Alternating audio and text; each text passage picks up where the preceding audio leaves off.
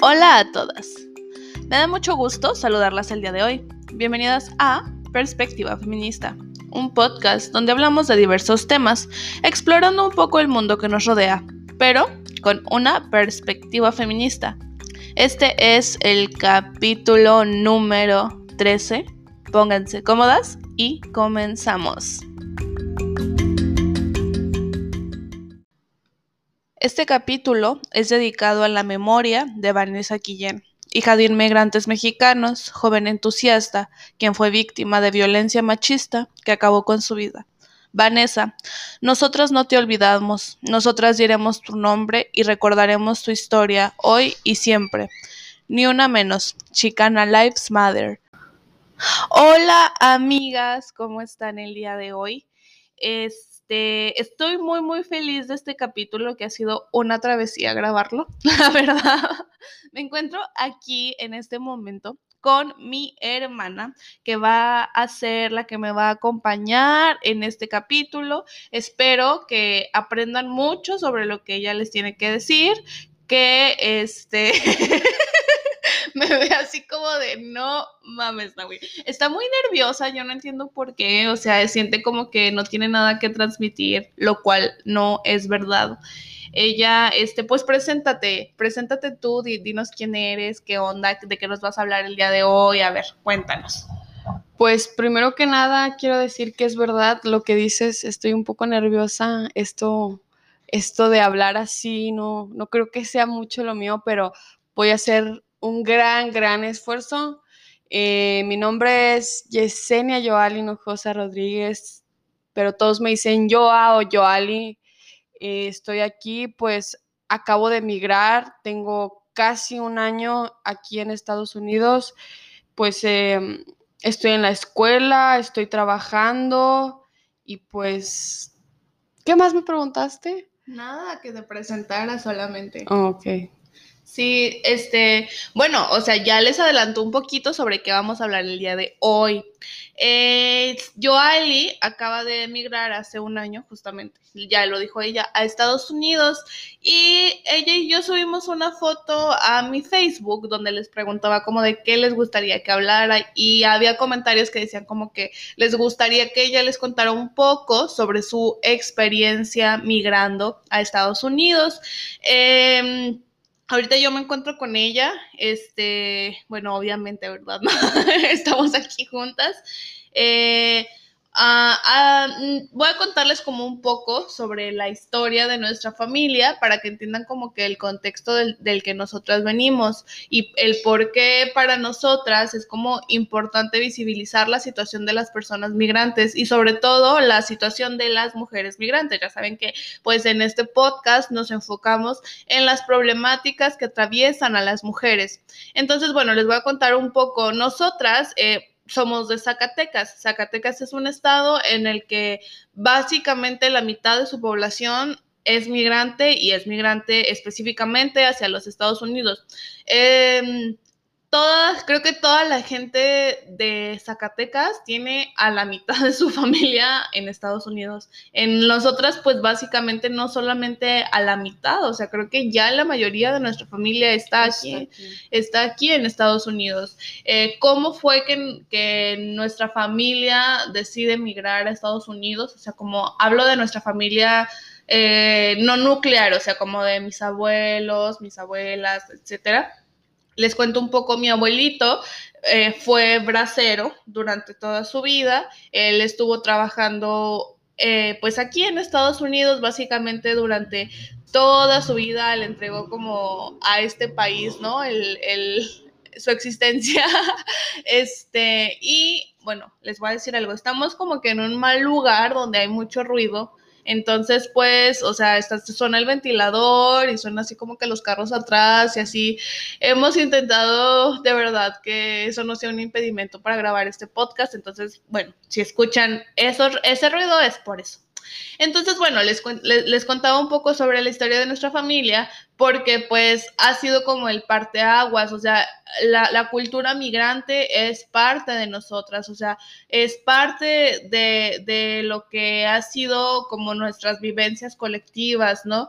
Y, y también creo que es como que bien importante eh, hablar sobre sobre la migración, porque a veces siento que luego eh, todos o todas tenemos como cierto tipo de aspiraciones, que son aspiraciones que vienen de muchos lugares, ¿no? O sea, viene, eh, o sea, la cuestión de migrar siempre es como el sueño de una vida mejor, ¿no? De llegar a otro lado, el sueño americano, el me voy a hacer rica en Estados Unidos, no sé, o sea, son muchas cosas que pues Mm, son parcialmente falsas, yo creo, o, sea, realmente no muchas de esas cosas son verdad.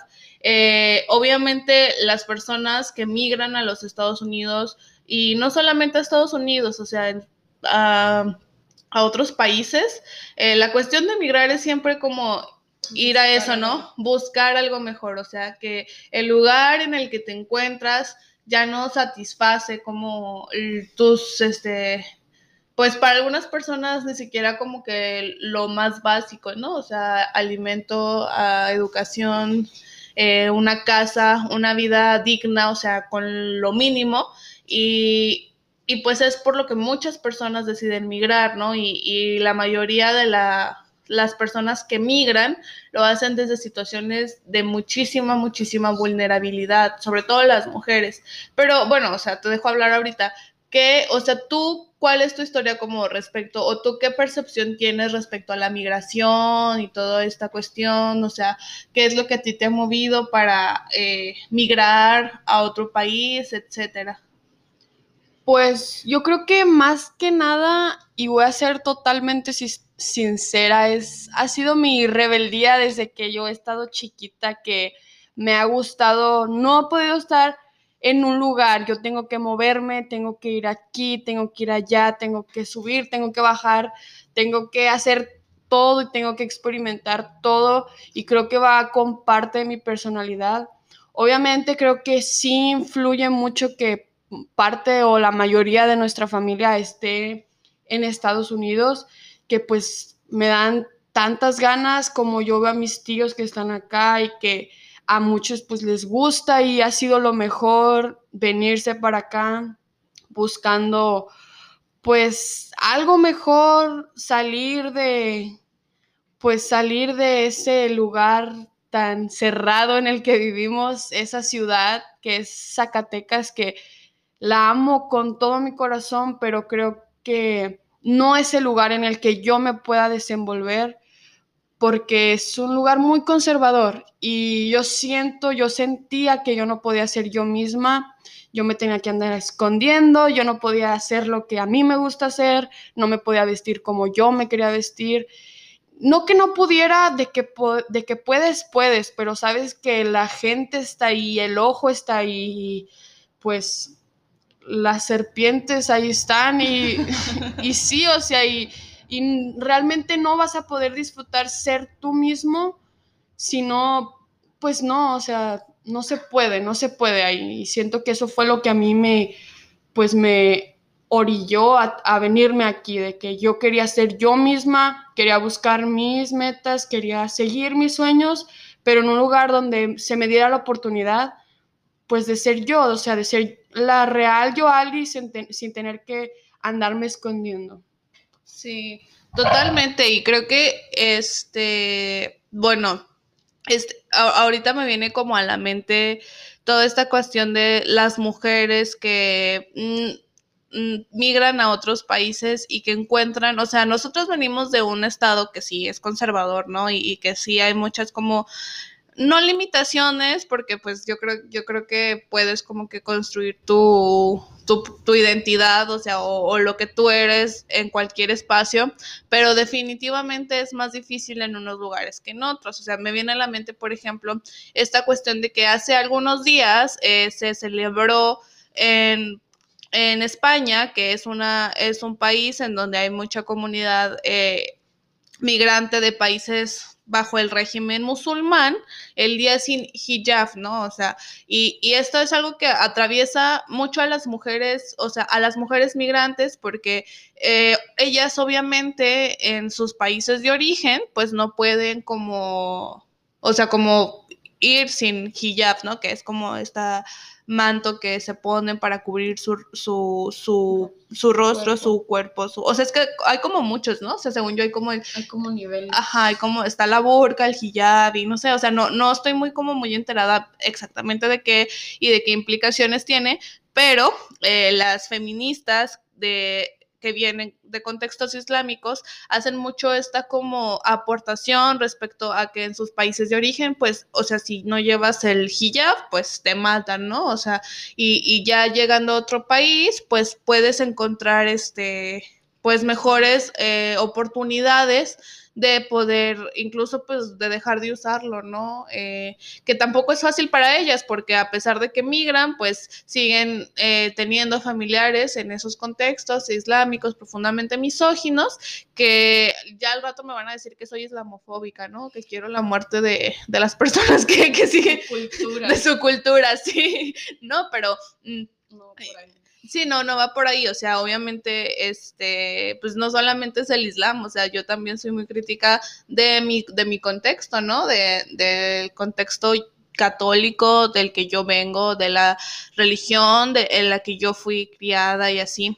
Y bueno, o sea, ahora eh, que hablamos un poco sobre esto, sobre las dificultades, a mí me gustaría preguntarte, Joali, ¿cuáles han sido como eh, las principales dificultades que tú has atravesado respecto al migrar a otro país, o sea, cómo, cómo ha sido tu experiencia, ¿no? Desde lo, o sea, porque pues sí es lo positivo de que, ay, qué padre, me voy a ir a Estados Unidos, voy a empezar una vida nueva, todo va a estar bien padre, voy a seguir el sueño americano, no sé, o sea, muchas cosas como que románticas, ¿no? Pero también creo que hay otra parte que no se ve y que no se habla y nos, me gustaría que nos contaras un poco respecto a eso, o sea, cómo, cómo ha sido eh, o, cuál ha sido el choque cultural respecto a, a vivir aquí, ¿no? Porque nosotras pues como tenemos mucha familia aquí, venimos, pero pues nunca había sido como, o sea, ya de vivir aquí, ¿no? O sea, entonces pues ahora que estás viviendo en esta cultura, no sé, ¿cuál ha, cuál ha sido como la parte que no te ha gustado o con la que has tenido mayor dificultad?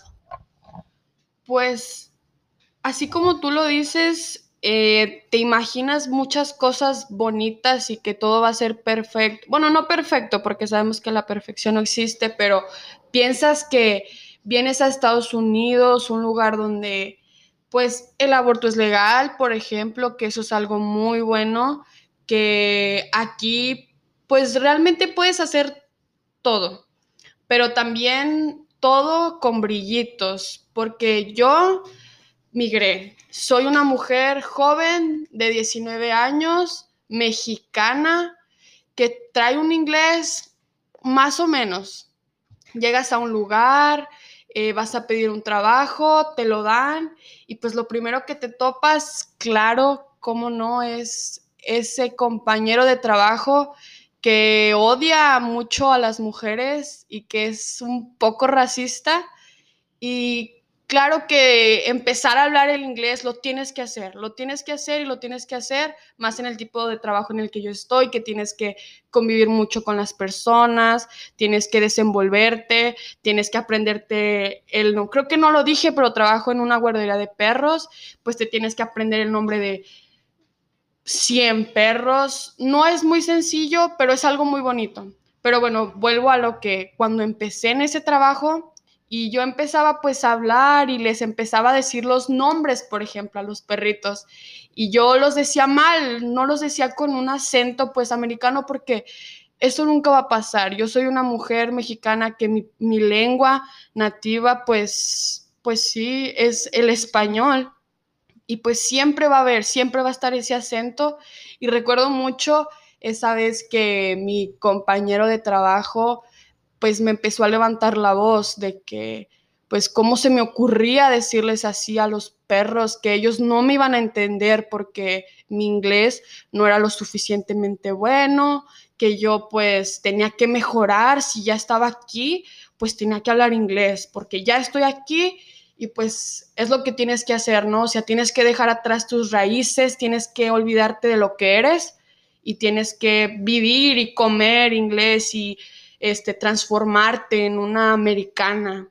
Y pues ese mismo compañero de trabajo que les digo que era muy amante de las mujeres, eh, me llegó a hacer pues bastantes comentarios sobre mi cuerpo, sobre pues cómo me vestía, que me decía que sí, siempre me ejercitaba, que, que, era muy bonita y cosas así, que tú sabes que pues no están correctas, más porque él, él es un señor de 50 años aproximadamente y pues desde ahí ya vas empezando como de que, wow, este, no es tan fácil como te lo imaginas, de que piensas que vas a llegar y que realmente sí es todo amor y que la gente aquí puedes crecer y ser lo que tú quieras y nadie te va a juzgar, nadie te va a decir nada, pero pues realmente estás muy equivocada al pensar eso porque o hacerte esa gran idea de que voy a venir y todo va a ser bien, ya vas a poder ser tú misma. Y pues realmente no, porque hay muchos choques culturales, este, hay muchas razas y ahorita pues como creo todo el mundo sabe, pues en Estados Unidos el racismo hacia la gente pues afrodescendiente es muy, muy fuerte, es un tema muy tocado, muy sensible y pues también entran otras cosas porque entra el choque contra la cultura latina y la cultura africana, entra el choque con la gente este, blanca, con los blancos. Y pues son muchas cosas, ¿no? Que te vas dando cuenta poco a poco que tú te imaginas lo mejor, lo más bonito, pero realmente vienes a, a una guerra. Y es a lo que vienes, porque aquí hay una guerra contra, pues contra las razas, que si eres o no racista, que si haces ese comentario ya estuvo mal, que tienes que ser muy cuidadoso con lo que dices y realmente si decides alzar la voz hacia una persona, por ejemplo, en este caso que les digo con mi compañero, lo voy a decir, él era una persona pues afrodescendiente, este, y yo tenía mucho miedo de decir algo porque sabía que se, se podría tornar en algo racial, que me podrían decir así como de que, pues él podía sacarse de otras cosas, ¿no? De que siempre sacan el tema, de que son muy ofendidos, de que la gente pues no lo respeta y pues empiezas a crear otras inseguridades, otros miedos, o sea, ya no estás en México, ya, o sea, ya puedes ser tú, pero realmente no puedes ser tú porque ahora estás creando otras inseguridades, estás creando otros miedos, ya estás dándote cuenta de la realidad, de lo que es estar en este país. Y pues con tanto odio, con tantos pleitos, creo que no ha sido muy fácil. Y eso es creo que de lo más complicado, ese compañero de trabajo, la verdad que me las vi duras con él, estuvo nada más un mes conmigo trabajando porque creo que todos los trabajadores nos dimos cuenta de que la mala persona ahí pues no era yo, era él y pues terminó yéndose, obviamente, pero pues sí, creo que hasta el momento es lo que más, más me ha como afectado ese, ese momento. Sí, totalmente. Y yo creo que eh, es interesante aquí hablar un poco sobre la cuestión de la interseccionalidad, que mm, siempre se nos como se nos sugiere o, es una invitación del feminismo a entender que no, o sea, que los contextos se permean de muchas cosas, ¿no? O sea, mm, por ejemplo, ahora lo que mencionaba yo, Ali, era esta cuestión de que ella sentía una cuestión racial hacia ella, o sea, eh, una cuestión de racismo, ¿no? O sea, o no, no, no sé si, si racismo sea como exactamente la palabra o xenofobia, porque xenofobia es como el que no, no te gustan como las personas migra que están migrando, ¿no? O sea, que sientes como rechazos a las personas migrantes, pero no es una cuestión racial, o sea, entonces, no, mm, Pero, o sea, lo menciono porque el contexto cambia, ¿no? O sea, en, en, Zacatecas, pues tú te atravesabas a una serie de problemas que eran por ser mujer, o sea, porque eres mujer y entonces pues, eh, pero pues eres una mujer de clase media, que no eres una mujer racializada, o sea, me refiero a que no eres indígena, por ejemplo, ¿no? Entonces, pues ya ahí hay cosas que te sitúan como en una situación de privilegio que aquí no tienes, ¿no? Por ejemplo, entonces tú sientes que, por ejemplo, mmm, o sea, venir de este contexto y darte cuenta que acá hay como todo esto de, tú has sentido, ¿no? Como un, un rechazo por el, o, sea, que el, que, ajá, por, por el, el, hecho de ser migrante, o sea, tú has sentido que es este, que cambia la, la, el rechazo, que, que, que cambia el, el, trato, o sea, que cambia el rechazo, me refiero a que allá eh, nos acosan en la calle porque somos mujeres, ¿no? Aquí ya te acosan porque eres mujer, porque eres mexicana, etcétera, etcétera, etcétera, ¿no? Porque no, este, eh, no vienes de aquí, o sea, se nota que no, que no eres de aquí, o sea, entonces ya también eso crea como cierto rechazo. Entonces, a mí me gustaría que nos contaras un poco como cómo ha sido tu experiencia respecto a eso, o sea, al, al darte cuenta que ya estás atravesando como otras problemáticas, ¿no? Con, con, con esas situaciones. Pues creo que más que nada el ser mujer aquí bueno, la gente también pinta con muchos brillitos, de que aquí puedes ser libre, te puedes vestir como quieres y bueno, la gente pinta muy bonito a las mujeres, que aquí nadie es acosado, que aquí puedes ser y hacer y deshacer, pero pues realmente no. O sea, vienes a este país y sinceramente a mí me ha tocado lo mismo y hasta peor. Tú lo has experimentado conmigo, lo has experimentado Sí, experimentado. has experimentado conmigo, has ido caminando conmigo en la calle y ves como no es exageración. Te siguen tratando igual los hombres aquí en México y yo creo que en todo el mundo. Y es darte cuenta, o sea, te cae un balde de agua fría de que huyas a donde quieras huir, corras a donde quieras correr, va a siempre ser lo mismo, porque naces con tu condición de ser mujer y ya eso te ata a que seas acosada, a que seas vista, a que seas juzgada.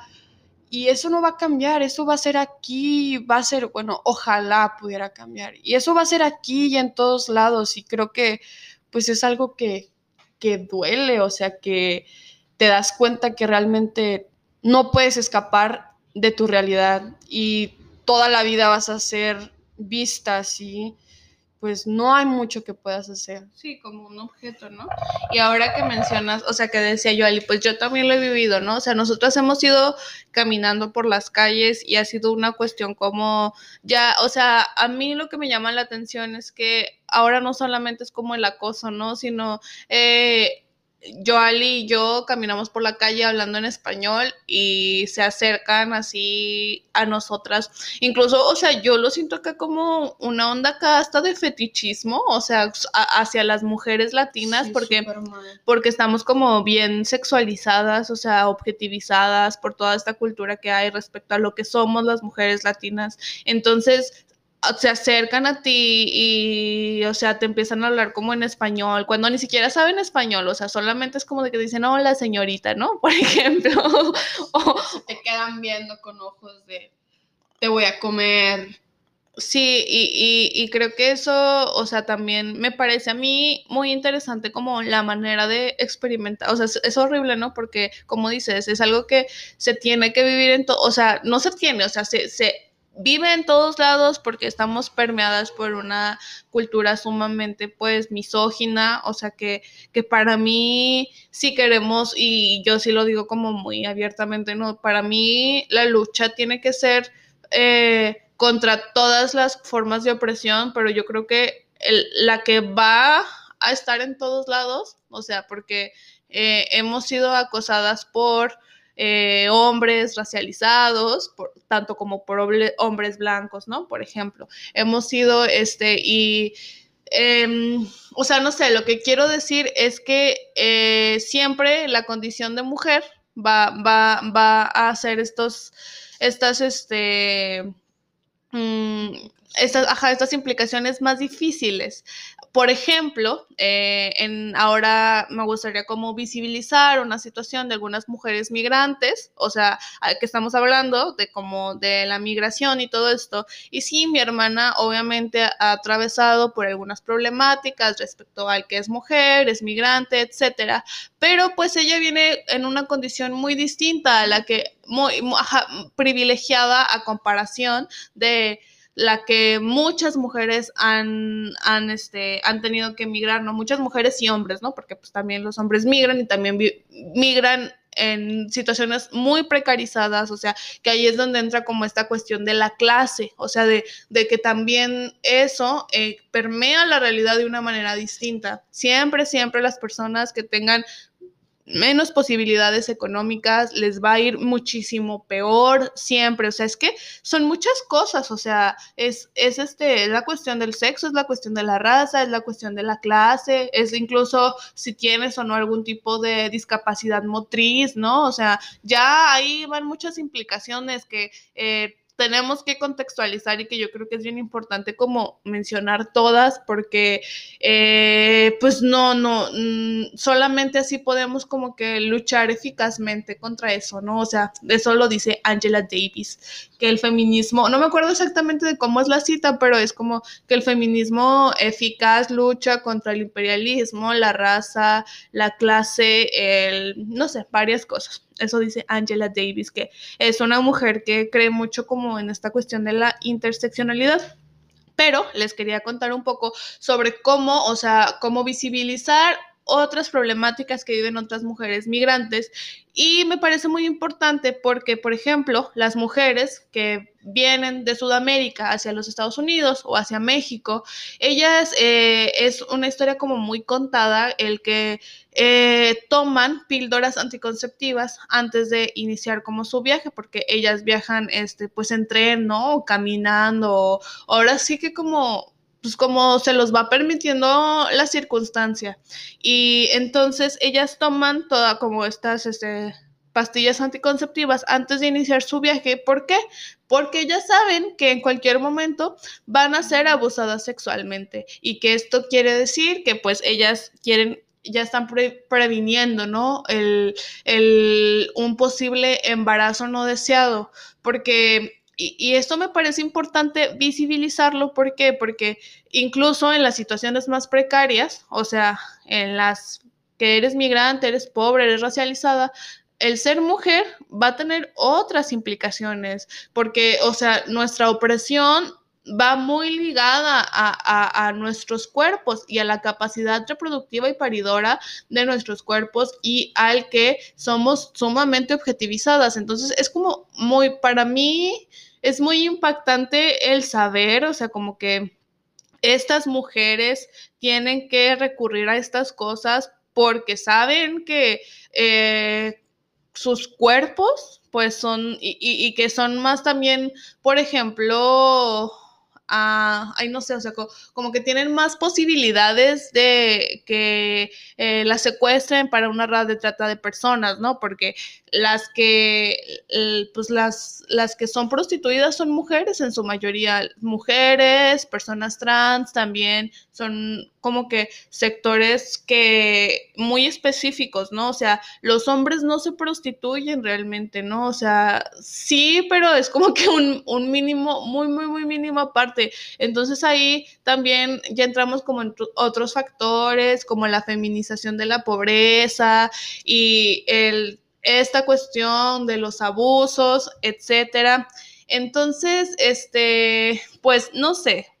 Y me gustaría como ya como cambiar un poquito de tema respecto a toda esta cuestión de la migración. Hemos hablado sobre cómo el o sea, cómo empiezas a darte cuenta de que pues el patriarcado es un sistema que se encuentra absolutamente en cualquier lado del mundo, en este momento de la humanidad, ¿no? O sea, y que incluso los países que eh, como pues saben, por ejemplo, lo que lo, el capítulo eh, lo dedicamos a Vanessa Guillén al principio, ¿no? Y, y, justamente es como la violencia sigue sucediendo absolutamente para las mujeres y que no basta como por, por, eso, por, eso, yo como que apuesto más al feminismo radical, ¿no? Porque no basta con las leyes, no basta con que digan un papel que somos iguales, o sea, hay que hacer una transformación profunda de esa sociedad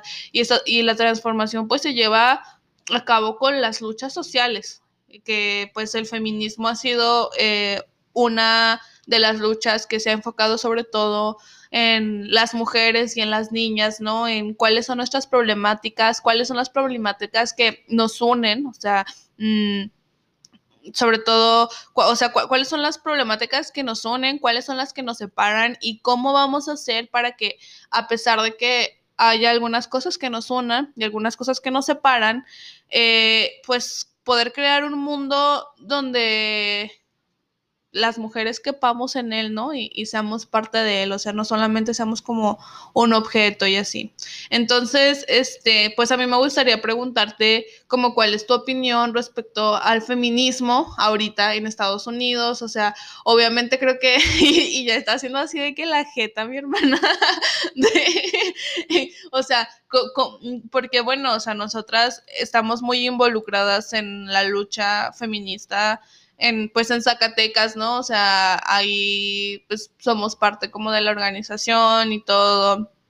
Y, y pues obviamente aquí es diferente, o sea, yo eh, fui a, a, la marcha de mujeres en enero aquí en donde estamos y pues es muy diferente, o sea, es muy diferente porque pues eh, no era una marcha de mujeres, ¿no? O sea, era una marcha como de familias, más bien, o sea, porque iban, o sea, yo apuesto mucho al separatismo en los espacios feministas, que quiere decir que pues la lucha sea exclusiva de mujeres, o sea, solamente seamos las mujeres las que intervengamos en toda la cuestión de feminismos.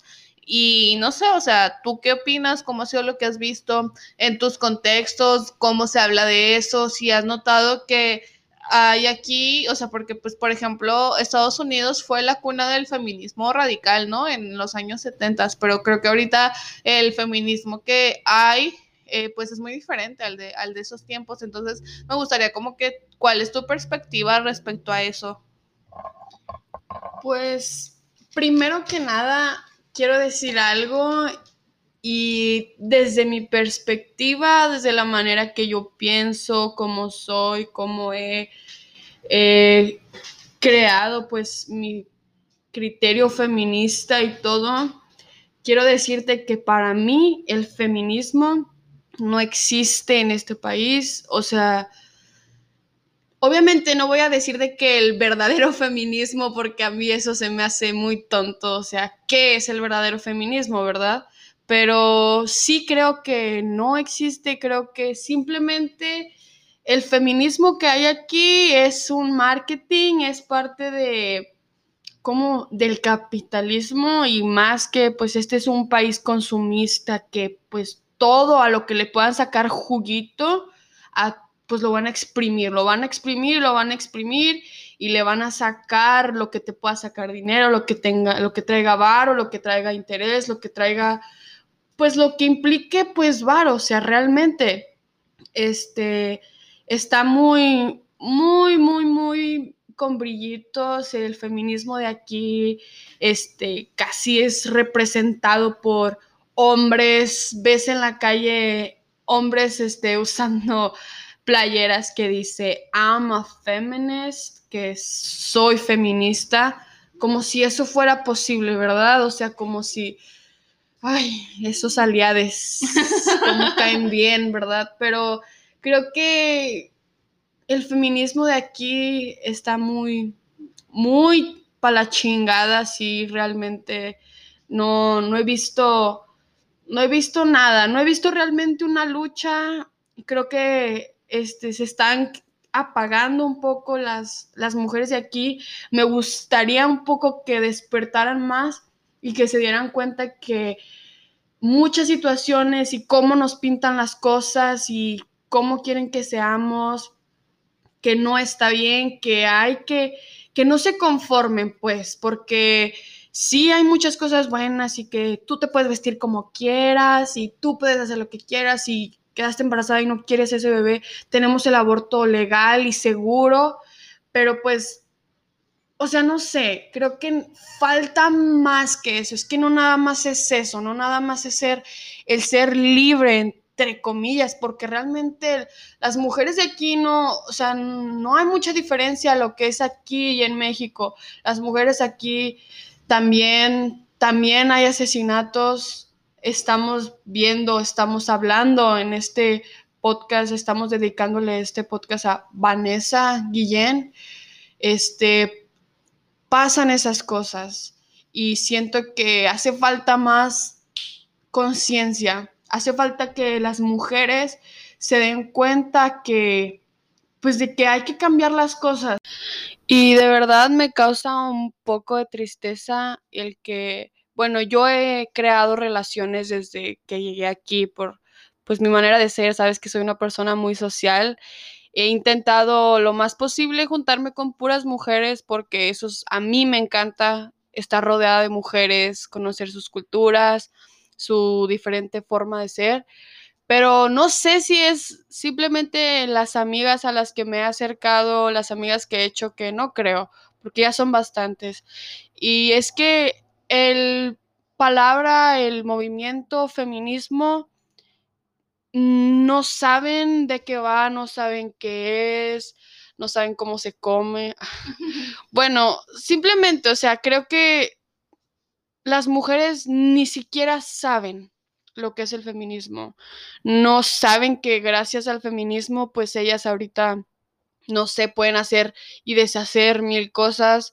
Están como pues muy, no sé, muy llenas ya como de ellas, de que ellas piensan que son libres y que ya tienen todo y que ya están bien y que van por la vida pues siendo felices, pero pues realmente no saben, no saben lo que es el feminismo, no saben de qué se trata. Siento que hace falta mucho a las mujeres, a las mujeres chicanas, les hace falta despertarse, darse cuenta que hace falta mucho y que hay una gran lucha, hay una gran lucha en todo el mundo. Hay mujeres feministas en todas partes del mundo, hay mujeres haciendo, yendo a manifestaciones y ellas ni siquiera saben que eso está pasando en estos momentos, no saben que eso existe y eso me causa mí, me da mucha, mucho conflicto, me causa tristeza saber que pues ellas no, no están conscientes de todo lo que está pasando en el mundo, están tan encerradas en su burbuja, en, en otras en otras problemáticas aquí en Estados Unidos, este, pues el gobierno ayuda a otras muchas causas, este, dan mucho dinero para cosas que, pues realmente, o sea, realmente ni siquiera debería de haber ese tipo de ayudas. Creo que es más necesario hacer otras campañas, este, otro tipo de movimientos y pues de verdad que... ¿Qué? ¿Qué hiciste así? ¿Qué hice? ¿Qué hiciste? No, no hice nada. Ay, no sé qué pasó. Esto lo voy a dejar, ¿eh? O sea, ya, este, it's okay. Déjalo ser. Déjalo ser. Sí, yo te, este, estoy, perdón, estoy muy de acuerdo contigo. O sea, creo que aquí en, Estados Unidos se está viviendo un fenómeno dentro del feminismo. O sea, yo no, yo no estoy de acuerdo contigo en, en, lo que aquí no hay lucha feminista. O sea, yo creo que sí, pero siento que se está llevando en otros, en lados como incluso privilegiados, ¿no? O sea, como que la, la lucha no baja, no baja. Y creo que no es algo que solamente pase aquí. O sea, creo que es algo que también posiblemente pasa en México y en todos lados. O sea, que la lucha no baja a, a, a otros contextos y que es algo que tenemos que trabajar un chingo para que, que no, no es una cuestión de que ay, tú vas y le enseñas a otras mujeres de otros contextos a luchar, ¿no? Sino que eh, un intercambio, un intercambio de, de, luchas, de conocimientos y todo eso. Eh, y respecto a lo que mencionaba sobre cómo el feminismo se ha vuelto una marca aquí, o sea, yo creo que eso es algo bien evidente, o sea, en Estados Unidos... Ha habido como una capitalización de, de, o sea, bueno, es que aquí es el sistema que impera, ¿no? O sea, el capitalismo es el sistema económico por el que se rige eh, la gente aquí y es el que maman un chingo, ¿no? O sea, es como, como que todo va de ahí y, y no sé, o sea, todo, todo se vende, todo se vende, todo se vende. Y bajo esas lógicas que son, que, que eh, imperan a la cultura aquí en Estados Unidos bajo la lógica individualista, o sea, del solamente no, no me importa la colectividad, ¿no? O sea, mientras yo esté bien, X, ¿no? O sea, como esa indiferencia que se ha, que se ha mostrado y, y, también esto de, de, capitalizar la lucha, o sea, yo sí he visto muchísimo como en tiendas que explotan a mujeres, ¿no? O sea, que, explotan a mujeres en, de otros contextos, o sea, bien, van y aquí les ve, aquí hacen ellas las, este, las blusas de otras mujeres, ¿no? Sí, de, de ama feminist. Entonces, no sé, o sea, me parece que también respecto a eso, eh, las feministas tenemos que ser bien críticas, ¿no? O sea, bien, eh, no perder realmente qué es lo que se busca, o sea, y informar adecuadamente y crear espacios de pensamiento para nosotras, de eh, justamente eso de pensamiento, o sea, no, de que tú le vayas a enseñar a alguien o alguien te vaya a enseñar a ti, sino de juntarse y pensar juntas, ¿no? O sea, hacia dónde estamos yendo como mujeres, hacia dónde estamos yendo como mujeres latinas, hacia dónde estamos yendo, o sea, pero siempre en la colectividad. Y, y creo que las lógicas de este país, pues, hacen un poco más difícil eso, o sea, porque ya aquí la gente tiene una manera de pensar que es como muy individual, o sea, no, o, no sé tú qué piensas respecto a eso, o sea, tú sí crees que aquí es como, uh, no sé, o sea, como, como que siento que la gente es como... Soy ya. Ajá, exactamente, no sé tú qué piensas respecto a eso. O tú, por ejemplo, otra pregunta, o sea, ¿tú crees que eh, eh, incluso como las instituciones y el gobierno ha dejado de lado la lucha de las mujeres, o sea, es algo que tú no ves aquí, o sea, porque por ejemplo yo veo mm, mucho respecto al Pride, ¿no? O sea, eh, Y, veo como la gente como, incluso el Black Lives Matter, ¿no? Y, y que está perfecto, o sea, realmente, pues una no puede ser como de que hay, o sea, solo yo, yo, yo, yo, yo, y lo que yo quiero y mis intereses, o sea, hay muchos intereses, o sea, hay y muchas cosas por las cuales luchar, pero tú crees como que a lo que tú has visto eh, en Estados Unidos hay como una especie de abandono hacia el feminismo respecto a las políticas. Pues yo creo que a las mujeres de aquí, de este país, les han hecho creer que ya, que ellas este, están en un país este, súper chingón, súper liberal y que ellas pueden hacer y deshacer. Y ya, se los pintan bien bonito, ¿no? Y tienen, este, pues tienen oportunidades y cosas y bla, bla, bla.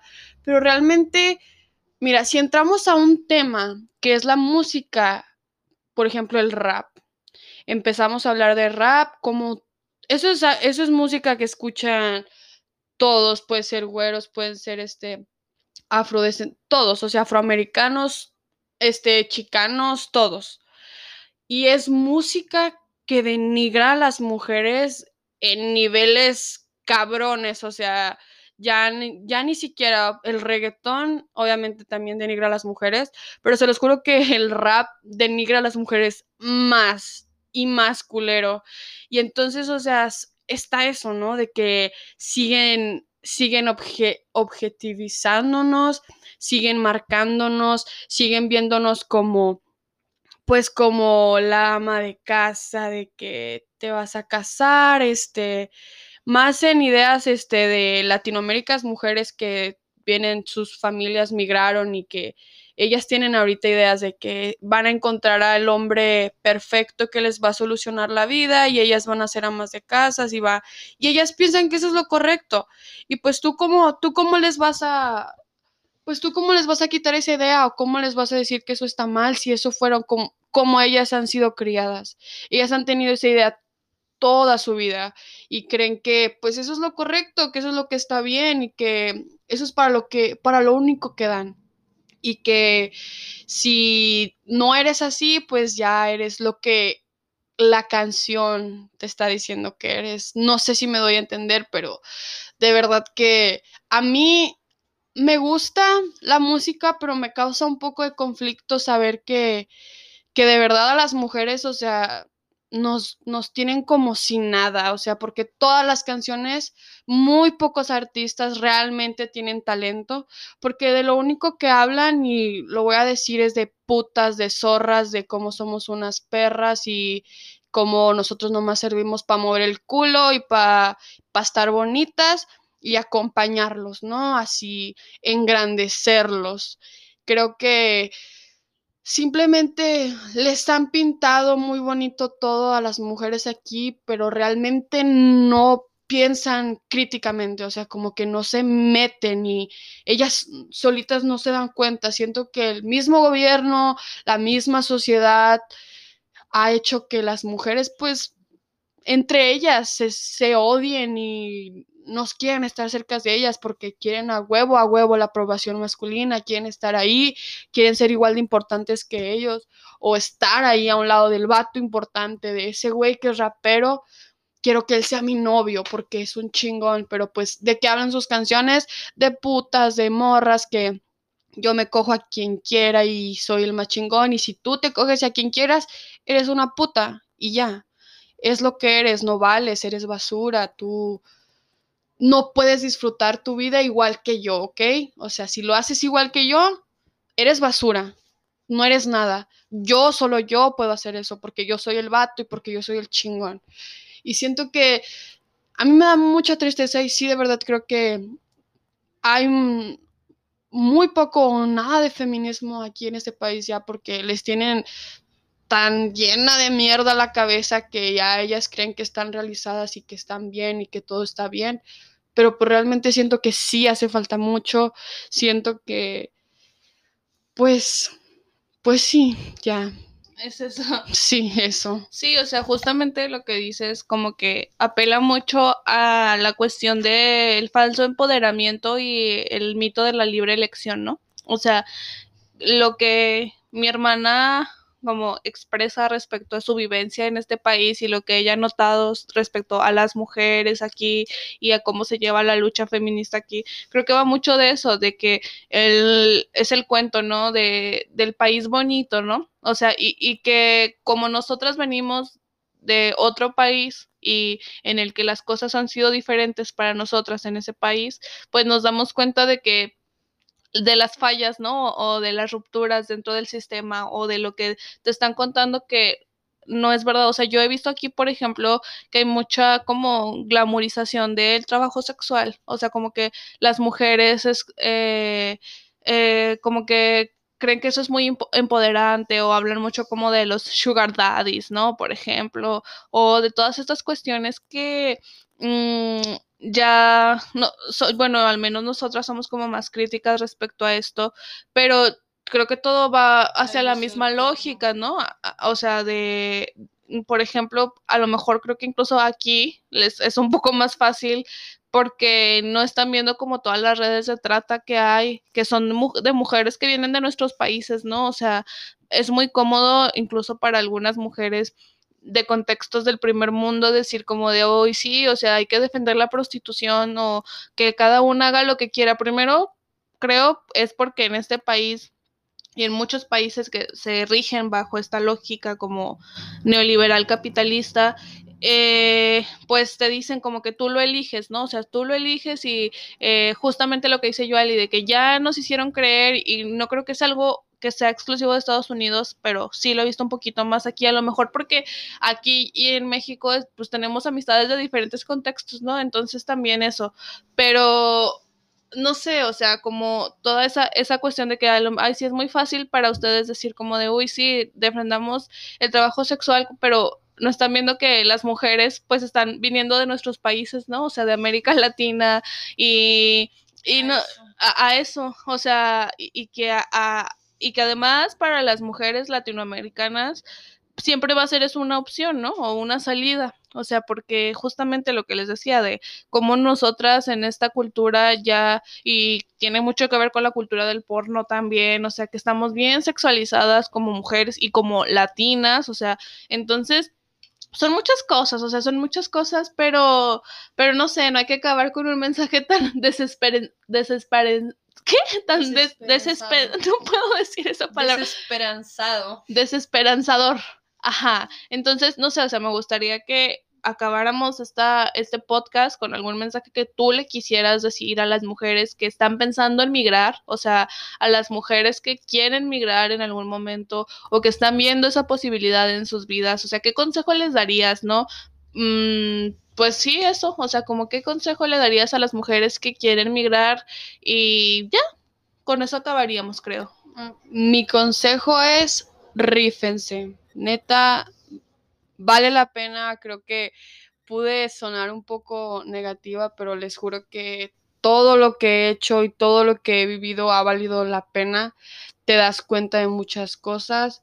Igual y yo que he sido una mujer este, privilegiada en mi país, creo que me ayudó un chingo para poner los pies en la tierra, posicionarme como lo que realmente soy y saber que que soy una chingona realmente y que ustedes también lo son y que pueden hacer grandes cosas. Si se vienen aquí en México, en cualquier lado, van a poder hacer cosas grandes, pero es todo con, pues, con fe y que tengan que venir y darse cuenta. Ustedes solas se van a dar cuenta de lo que es estar aquí. Realmente lo que yo les conté puede ser que para ustedes vaya a ser diferente, puede que no, puede que sea un poco mejor un poco peor, pero les digo, y neta, mi consejo es rífense, vénganse, vivan y hagan lo que ustedes quieran porque pues todo es posible. Aquí el sueño americano, para mí eso voy a decir que no existe, o sea,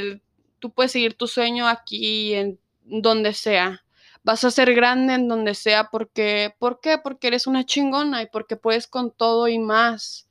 Entonces, no se detengan, hagan lo que ustedes quieran, sean rebeldes como yo, rebeldes con causa. Este, y pues nada, de verdad que, que ese sería mi consejo. Muy bien. Bueno, entonces ya con ese consejo de mi hermana, este, pues sí, yo creo que lo mismo, ¿no? O sea, que, que no tengamos esta cuestión de ser mujer como una limitación. Sí, va a ser más difícil para las mujeres en cualquier lugar del mundo, va a ser más difícil para nosotras, pero justamente como ir construyendo en todos lados redes de apoyo entre mujeres, eh, no perder la colectividad, o sea, para mí eso es bien importante y, y, pues saber que, este, que podemos, ¿no? Y que a pesar de todas esas dificultades es como también incluso una deuda, ¿no? Con las mujeres del pasado, con las que no, este, no pudieron porque había, había menos oportunidades antes. Entonces, pues sí, eh, Espero que hayan disfrutado mucho escuchar a mi hermana y escucharme a mí, que hayan eh, aprendido algo respecto a su experiencia. Em, no sé, es lo único que les tengo que decir. Muchísimas gracias a todas y nos vemos el próximo domingo, más bien nos escuchamos el próximo domingo. Adiós.